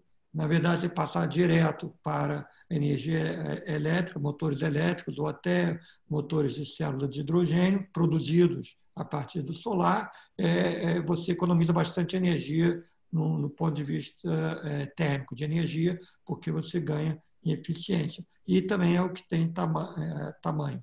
Último pensamento, um pouco em relação ao que o senador falou, eu acho que é sempre importante lembrar quais seriam os nossos compromissos. Sim, nós conseguimos passar de um desmatamento de sei lá, 15 até 20 mil quilômetros quadrados, conseguimos chegar a um mínimo de 4 mil quilômetros quadrados. Todo mundo reclama que a gente tem é, complexo de vira-lata. Na hora que a gente faz uma coisa boa, importante, que nos dá moral internacional, a gente até fala pouco. Hoje, infelizmente, primeiro voltamos para seis, ano passado, aparentemente, foi dez. Vamos ver esse ano. Perguntou aí sobre o general Mourão.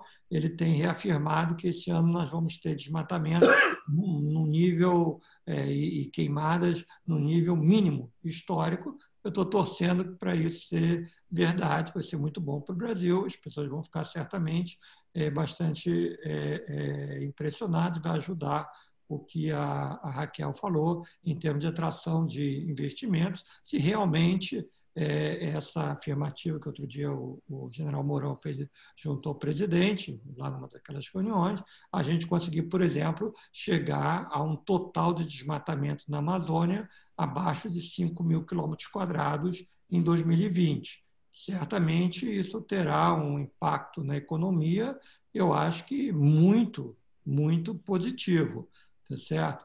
É, então, vamos torcer, porque, e para isso, a gente precisa fazer reformas, e seria uma parte de uma das coisas mais importantes que a gente precisa hoje. Eu vou passar agora para o senador, mas não posso deixar de falar. A gente tem um real, é, vamos dizer assim, programa de desenvolvimento para a Amazônia. O que o Sérgio falou em termos de que você tem que ter uma ressonância social e econômica é absolutamente verdadeiro eu acho que sem menor é, demérito, prejuízo aos ambientalistas, etc., o fato é que você só vai conseguir preservar a Amazônia se você tiver, vamos chamar, um modelo de desenvolvimento, o nome que você queira dar, mas que dê condições de é, é, progresso, condições de qualidade de vida às 20 ou 25 milhões de pessoas que tem na região, é, não necessariamente, certamente não desmatando, mas é, nós precisamos ter uma visão dessa, não é fácil,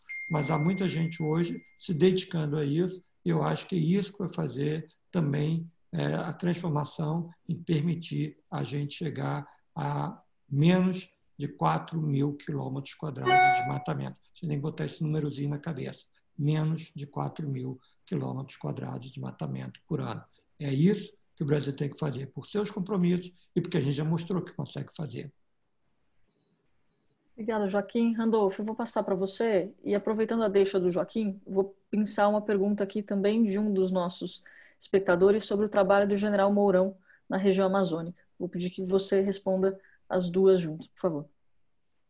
Bom, é, eu queria partir do pressuposto, eu queria partir, inclusive, do, do colocado pelo ministro Joaquim, que e juntar com as duas outras provocações que aqui tiveram. Acho que o Sérgio nos colocou um debate muito importante, que é o, que é o debate também de narrativa. Não adianta nós estarmos conversando aqui se nós não respondermos aos milhões de brasileiros como vai ser resolvido o principal problema, principalmente já era o principal problema brasileiro antes da pandemia, mais grave será o problema brasileiro durante e depois da pandemia, que é da geração de empregos. É, esse é um dilema que, por exemplo, vivo aqui na Amazônia, que quando defendo, é muito mais fácil o discurso, é muito mais fácil de ser assimilado o discurso da devastação do que o discurso do desenvolvimento sustentável. Esse é um desafio que acho que está colocado para todos que estão nessa mesa e para a narrativa que temos que construir. É uma resposta que temos que dar, principalmente é, ao que foi também provocado aqui pelo Marco. Né? E eu vou pedir auxílio dos universitários, na verdade, vou pedir auxílio dos doutores para responder sobre isso, que eu acho que quem mais acumulou nesse tema até agora foi o professor doutor Carlos Nobre, com uma teoria, com uma bela obra que ele elaborou, chamado Amazônia 4.0, que não é só um programa de restauração ambiental, para quem ainda não teve contato. É um programa de recuperação ambiental, mas é um programa também de, no meu sentido, de retomada de desenvolvimento econômico, né? de, de geração de empregos a partir da economia da floresta. Nos dizeres do, do doutor Carlos Nobre, ele nos chama a atenção para alguns aspectos muito importantes. Olha só, nós temos 450 espécies de produtos possíveis de exploração é, na Amazônia. 450, que não é de conhecimento público. Esses recursos poderiam, essas espécies poderiam ser utilizadas na fabricação de cosméticos, na fabricação de remédios. Talvez a gente tenha aqui no meio da floresta, quem sabe, ativos para a vacina do coronavírus e não sabemos. E que não é a cloroquina, me entendo bem. Né? Temos, talvez nós temos aqui, é, pesquisando, a partir da pesquisa científica aprofundada sobre isso, nós temos um conjunto, temos uma legião, uma amplitude aí de espaço econômico para, para aprofundarmos pesquisas. Só um dado que eu considero importante: o açaí, o açaí, a economia do açaí, o açaí que é conhecido é, em todo o mundo. Aqui na Amazônia, aqui em Macapá, chamamos de açaí. É, chamam de açaí do grosso, açaí do fino. No Maranhão, na divisa ali com o Pará, chama-se de jussara. O açaí que para nós é muito comum e que é utilizado de diferentes formas, seja no sul do país, muito diferente daqui, seja em outros mercados, o açaí gera uma receita anual de cerca de um bilhão de dólares. Agora imagine a economia do açaí aplicada a uma dezena de outros produtos. Só do açaí, hoje em escala global, gera um bilhão de dólares. Imagine isso é, na economia do cupuaçu, que é um outro fruto daqui da floresta, na economia do conjunto de, de outros frutos não conhecidos que temos aqui da floresta e dos, e, e dos cosméticos. O Marco perguntou sobre o Marco, que perguntou ainda há pouco para a gente, ele é dono de uma pequena microempresa, e eu concordo com o Marco. Na verdade, até um pouquinho mais, Marco. A economia, as médias e micro e pequenas empresas são quase 95% de todas as empresas registradas é, no país. Esse é um caminho para essas empresas. É um caminho é, de pesquisas, é um, é um caminho que tem que, inclusive, ser incentivado a partir da instalação de startups de bioeconomia, de, é, de criação de business schools, de florestas, de, de, de pequenas empresas da economia verde. Eu acho que nós temos um espaço enorme a partir da economia da floresta para a geração de empregos. E eu, o ministro Levi, falo isso para concluir, Mônica, o ministro Levi nos chamou a atenção para algo que eu considero central. É, tem que ter um discurso e uma narrativa para 25 milhões de amazônidas, a ampla maioria destes, desses 25 milhões, é, para 18 milhões desses 25, se encontram em especial em sete cidades amazônicas: Belém, Manaus, Macapá, Boa Vista, Santarém, Marabá, na verdade são mais de sete, são nove, Marabá, Porto Velho, Rio Branco, e se incluirmos Palmas também. Estão, então, então menos de dez então, a maioria da população amazônica hoje é urbana.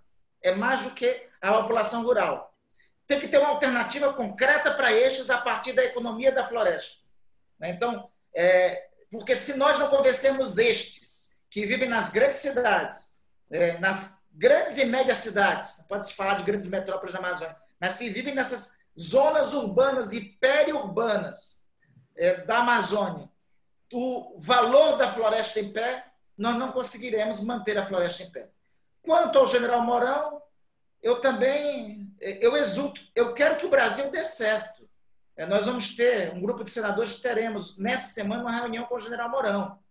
Eu acho que ele. É, eu quero acreditar que ele está tomando consciência de que a lógica, tanto do ministro do Meio Ambiente quanto do próprio presidente da República, é ruim para o Brasil. E o seguinte: o primeiro a defender os interesses nacionais tem que ser as Forças Armadas. Então, eu quero acreditar nisso, nessa compreensão, é, que nós podemos avançar nisso e combater crime. A gente está falando aqui é novidade. Combater desmatamento é nada mais do que combate ao crime. E eu acho que ninguém no Brasil, ninguém, nenhuma posição é, política é favorável a cobertar crime. Obrigada, Randolph. A gente passa agora para mais uma segunda rodada de perguntas. Também, eu, se vocês concordarem, eu vou fazer na mesma ordem. Separei uma para Raquel, uma que foi um, uma junção de duas perguntas para o Joaquim, uma para o Randolph e termino com uma para o Sérgio. Então, Raquel, para você, a pergunta é do nosso conselheiro Ricardo Cury. Como é que fica o Acordo de Paris, uma vez que o Brasil está compromissado, porém desconectado do acordo? Como é que a comunidade internacional vai acolher as futuras ações do nosso governo? Eu acho que não são só as futuras, né? São também as atuais. Na sequência, para o Joaquim.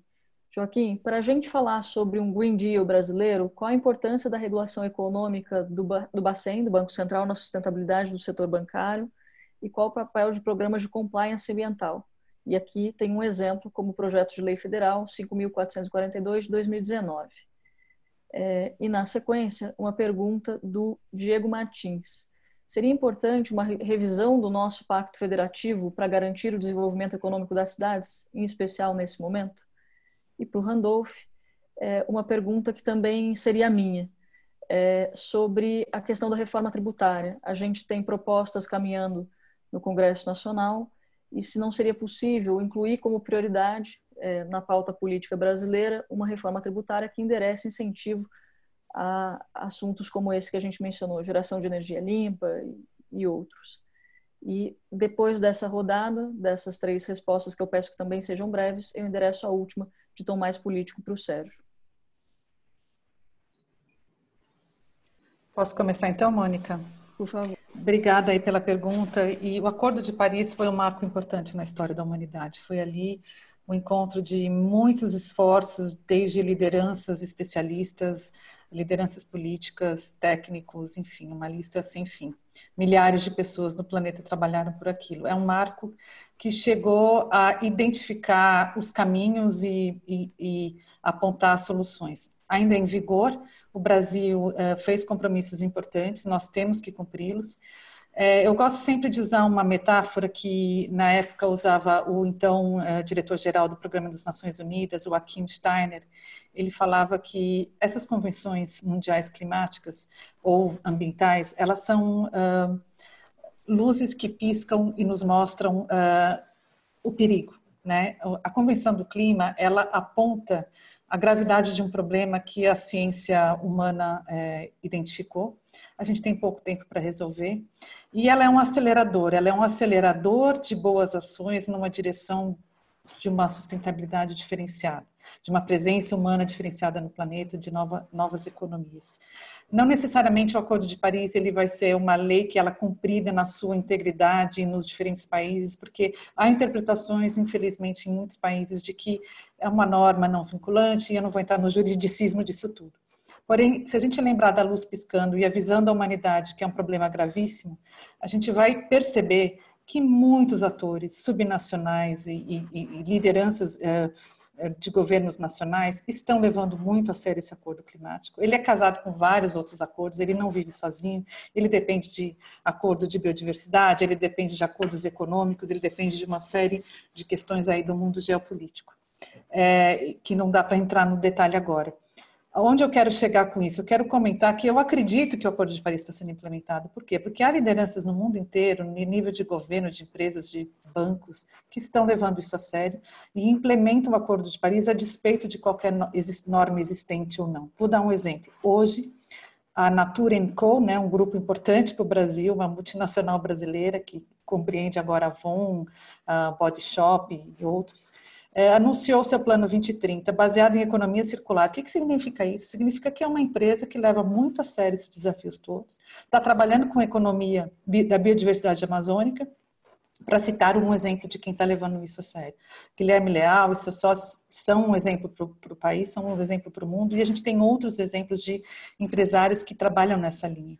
É, eu queria lembrar que o Brasil está entre os 10 maiores emissores. Eu vi aqui uma pergunta do José Luiz Bellini. Ele, ele fala que o Brasil, uh, se eu entendi bem, que o Brasil estaria bem na fita. Não, a gente não está bem na fita. Nós estamos entre os 10 maiores emissores de gás de efeito estufa.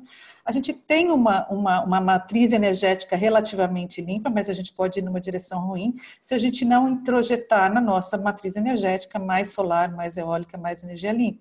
Se a gente for na direção dos, dos combustíveis fósseis, a gente só vai piorar esse cenário e nos coloca ainda num, num cenário pior. E por último, acho, falando em nova economia, a gente não pode esquecer que gente tem amarras do passado que a gente precisa desatar é, são os incentivos perversos, né? Ah, para citar alguns, a gente tem impostos mal alocados e que não levam em consideração questões sociais, ambientais e climáticas. A gente tem falta de subsídio para setores mais limpos.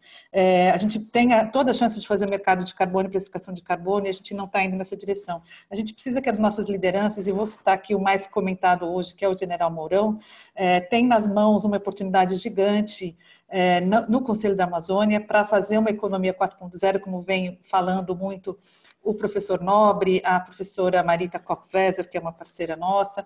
É, a gente tem como fazer diferente, a gente já sabe a receita, a gente precisa só dessa injeção de recursos da vontade política. No caso do Conselho da Amazônia, tem uma, uma, um aporte importante sendo ofertado para o general Mourão e os, os membros do Conselho, pela Coalizão Brasil Clima, Floresta Agricultura, que eu faço a honra de, de, participar. É uma coalizão com mais de 200 entidades entre o setor privado e não governamental e de pesquisa, que já fez um mapeamento nos últimos cinco anos de muitos caminhos importantes para o agronegócio sustentável brasileiro. Eu recomendo, então, que mergulhem aí nessas recomendações da coalizão, que tem avançado muito é, numa direção do baixo carbono brasileiro. Obrigada, Mônica. Obrigada, Raquel. E o pessoal da coalizão está nos assistindo. A RAPS é parceira da coalizão. Então, obrigada por mencioná-los. Joaquim, por favor. Ok. Olha, muito legal a menção ao compliance bancário. O nosso setor bancário, começando Febraban, é, e vários dos, dos bancos, têm é, sido bastante atentos nisso. Eles fazem um mapeamento, por exemplo, de qual proporção da carteira é, é verde, é, sempre pode melhorar. Uma área que eh, se pode pensar em que o setor bancário pode ajudar muito é na questão do financiamento da agricultura. Nós temos a, o programa ABC, ele ainda é muito pequeno, por uma série de razões, na verdade, o financiamento, vamos dizer, tradicional, inclusive para a pecuária, inclusive para a pecuária até na Amazônia, ele é muito maior do que o financiamento para soluções baixo carbono. Eu acho que essa é uma prioridade muito prática. Eu acho inclusive, até se me permitir, o senador estando aqui, é o tipo de coisa que uma pressão do Congresso ajudaria muito. E, em termos de mensagem é, é, para os mercados, seria extraordinário. É, como eu mencionei, inclusive, assim, a pecuária é uma das grandes fontes de emissões, razão porque a Raquel falou que nós temos né, entre os 10 maiores emissores, é por causa do desmatamento da pecuária, senão nós estaríamos é, entre, na verdade, 25 a 30, tá certo? Porque a gente emite duas vezes e meia mais do que precisaria emitir, por causa do desmatamento e também porque a gente tem uma pecuária em pastos que são é, é, degradados, etc. Na verdade, a integração da pecuária com a agricultura e com a floresta é, permite uma equação em que você não neutraliza totalmente as emissões do gado, você reduz substancialmente. Conhecemos o método, temos liderança mundial, agora é hora de ter o financiamento. Essa é uma das poucas áreas em que se pode dizer que é, falta financiamento. Falta também entender certas coisas que são necessárias para o financiamento, tá para você administrar o risco porque você não consegue obrigar, né? você não leva o boi, você leva o boi até o bebedouro, mas não obriga ele a beber. Você pode dar incentivos para o banco, tem certas coisas que o banco vai fazer se não estiver bem alinhado. Crédito do ABC é muito bem. Uma outra coisa que responde a algumas das coisas que o, tanto o Sérgio quanto o senador falaram é como que a gente usa esse crédito como uma, uma alavanca para melhorar o pequeno produtor da Amazônia. É, durante anos, se mandou um grande número de pessoas para assentamentos ao longo da, é, da é, é, transamazônica. Eles estão lá, em geral não tem muita assistência, até recentemente, agora infelizmente piorou, mudou o tipo de desmatamento, mas até recentemente eles eram até vítimas de desmatamento. Por quê? Porque a produtividade deles continua baixa, porque não tem suficiente treinamento, não tem apoio. É, afora as cidades, essa é uma das áreas mais claras em que você tem que repensar o jeito do crescimento da Amazônia. Já estão lá, não vão embora. Como é que eu faço para aquilo ser uma real experiência de sucesso? Esses são os desafios difíceis, mas reais e solucionáveis que nós temos em frente. Então, é, eu acho que mais uma ou duas perguntas para mim, mas eu vou é, focar nessa do, dos bancos e nessa do financiamento, financiamento tanto para a agricultura integrada, para você transformar a, a, a, pecuária na Amazônia, parar de, parar de ser uma grande emissora. Isso é fundamental, inclusive, para continuar mantendo o mercado externo, porque senão os mercados vão se fechar para a nossa carne. E a gente pensar dentro dessa equação que o senador falou, que também envolve como é que eu repenso as cidades da Amazônia, porque não é evidente que eu tenho que ter gente na Amazônia inteira. Possivelmente eu posso ter uma, uma proporção de população bastante pequena na Amazônia se eu conseguir é, fazer investimentos que tenham um valor agregado maior.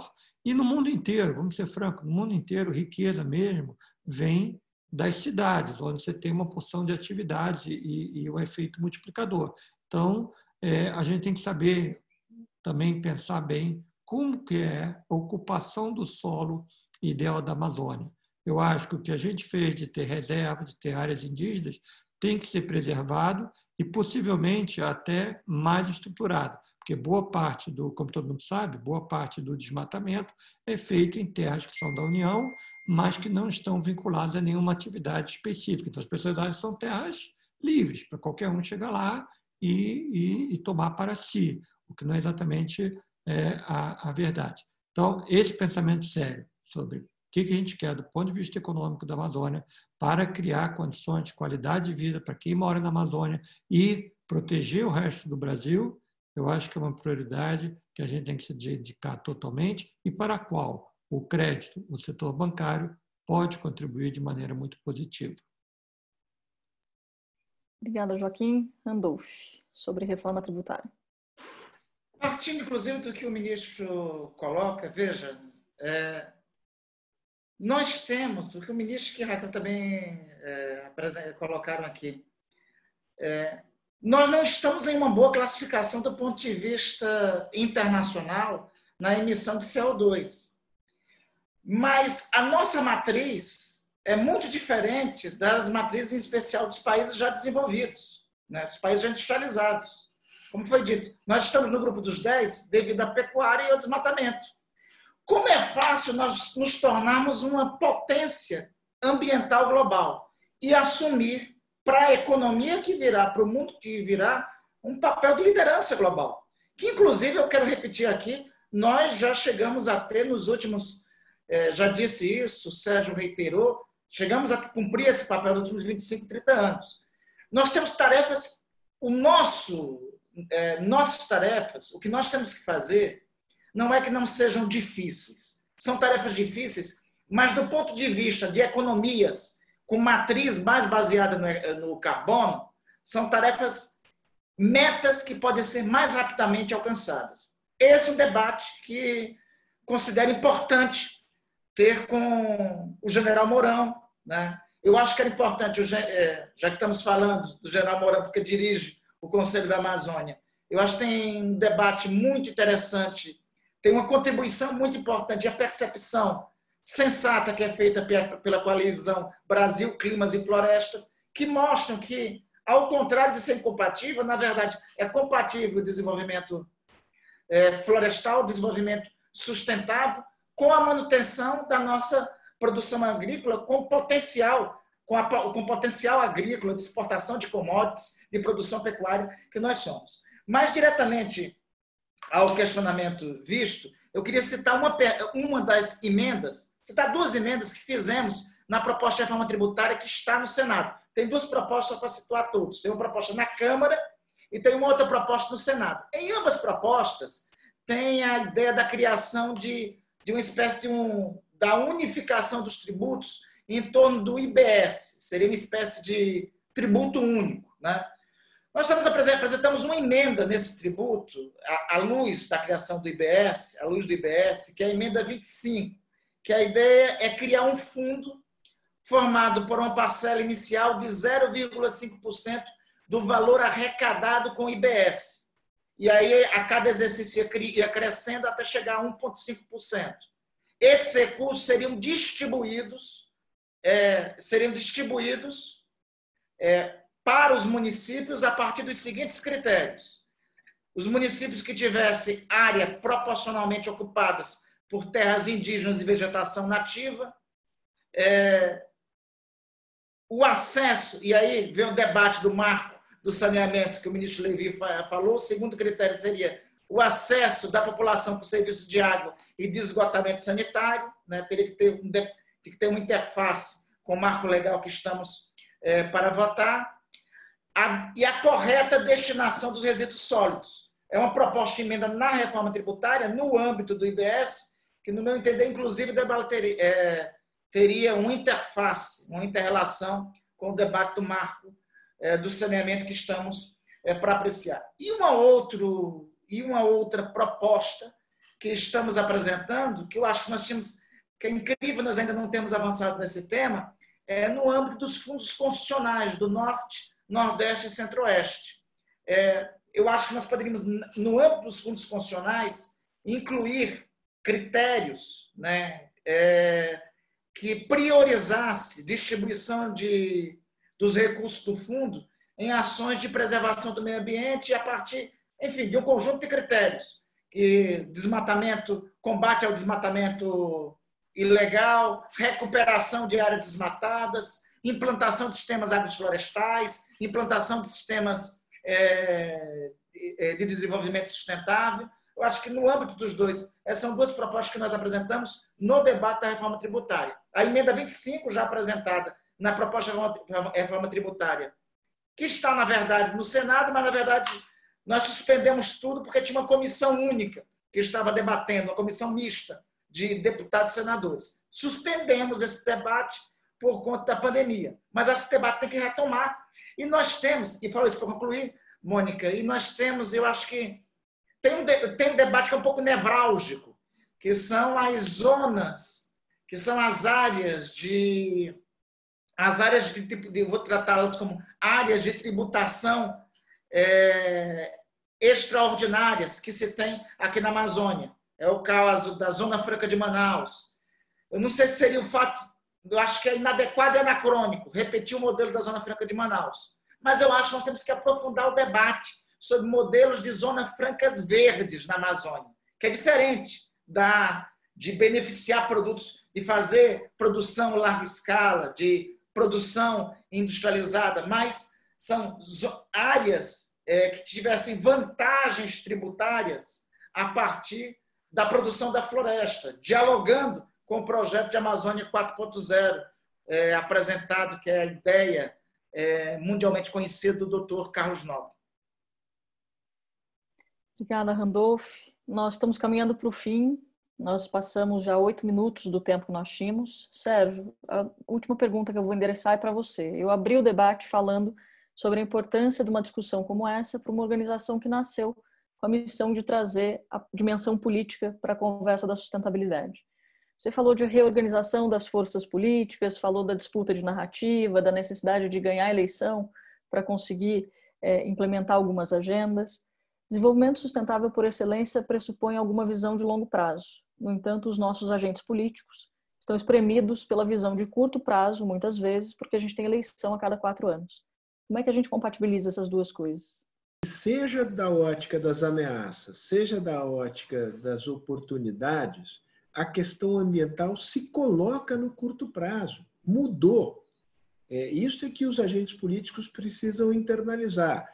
Aqueles agentes políticos que atuam em municípios do agronegócio e que se preocupam com o acesso do, da produção brasileira a mercados externos, é, devem saber que este caminho que nós adotamos no período mais recente nos levará mais cedo do que tarde a ter dificuldades crescentes para a colocação dos nossos produtos lá fora. Isso representará perda de renda nos seus municípios.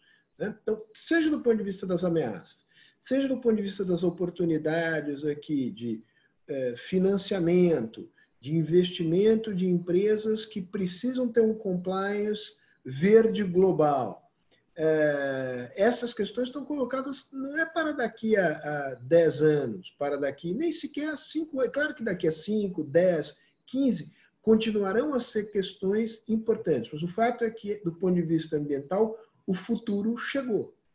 E os agentes políticos precisam internalizar e ver nisso uma oportunidade. Né?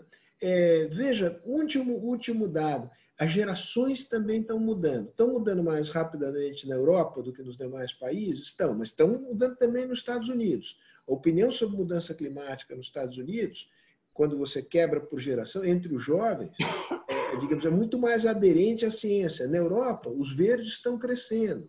A preocupação ambiental na China cresceu. Também aqui no Brasil, nós não somos uma ilha no mundo. Então, até do ponto de vista eleitoral, a preocupação ambiental virou, por assim dizer, me perdoem, um bom negócio. Sérgio, obrigada pelas considerações. Eu queria agradecer aos nossos quatro convidados pelo tempo, pela atenção conosco. Queria agradecer todo mundo que enviou perguntas. Como eu adiantei, não seria possível fazer todas. E fico muito feliz, pegando o gancho da sua fala, Sérgio, de ver muitos dos nossos políticos associados à Rede RAPS aqui nesse debate Soninha Francini e outros mandaram perguntas. Fico feliz de ver que também os nossos políticos estão olhando de maneira diferente para essas questões e fico muito orgulhosa de estar numa organização que tem é, tomado para si ou para dar uma contribuição também em relação a essa tarefa de trazer a dimensão política para a conversa. Obrigada, Raquel. Obrigada, Randolph. Obrigada, Joaquim. Obrigada, Sérgio. Por favor, você quer fazer um, um comentário? Uma, uma claro. última coisinha, senão eu vou tomar um puxão de orelha lá na Fundação, claro. fazer um minutinho de comercial a gente fez linhas do tempo sobre determinadas políticas públicas. Uma delas é a questão ambiental, cobrindo o período de 1985 a 2018, está no nosso site, com os principais fatos, os principais conflitos, as principais negociações, tanto no âmbito externo quanto no âmbito interno. É um material didático ficou bem feito. Modéstia as favas. Então é isso. Obrigado pelo minutinho final. Obrigada, Sérgio. Obrigada a todo mundo e nos vemos. Boa noite, uma ótima obrigado semana. Obrigado a vocês, obrigado a todo mundo que participou. Obrigada. Obrigado a todo mundo que participou. Obrigado, Mônica. Obrigado, Sérgio. Ministro, uma honra. Raquel, uma honra. Abraços em todos. Mônica, obrigado aí pela liderança. Ótimo. Obrigada. Boa noite. Bem comandados por você, Mônica. Obrigada.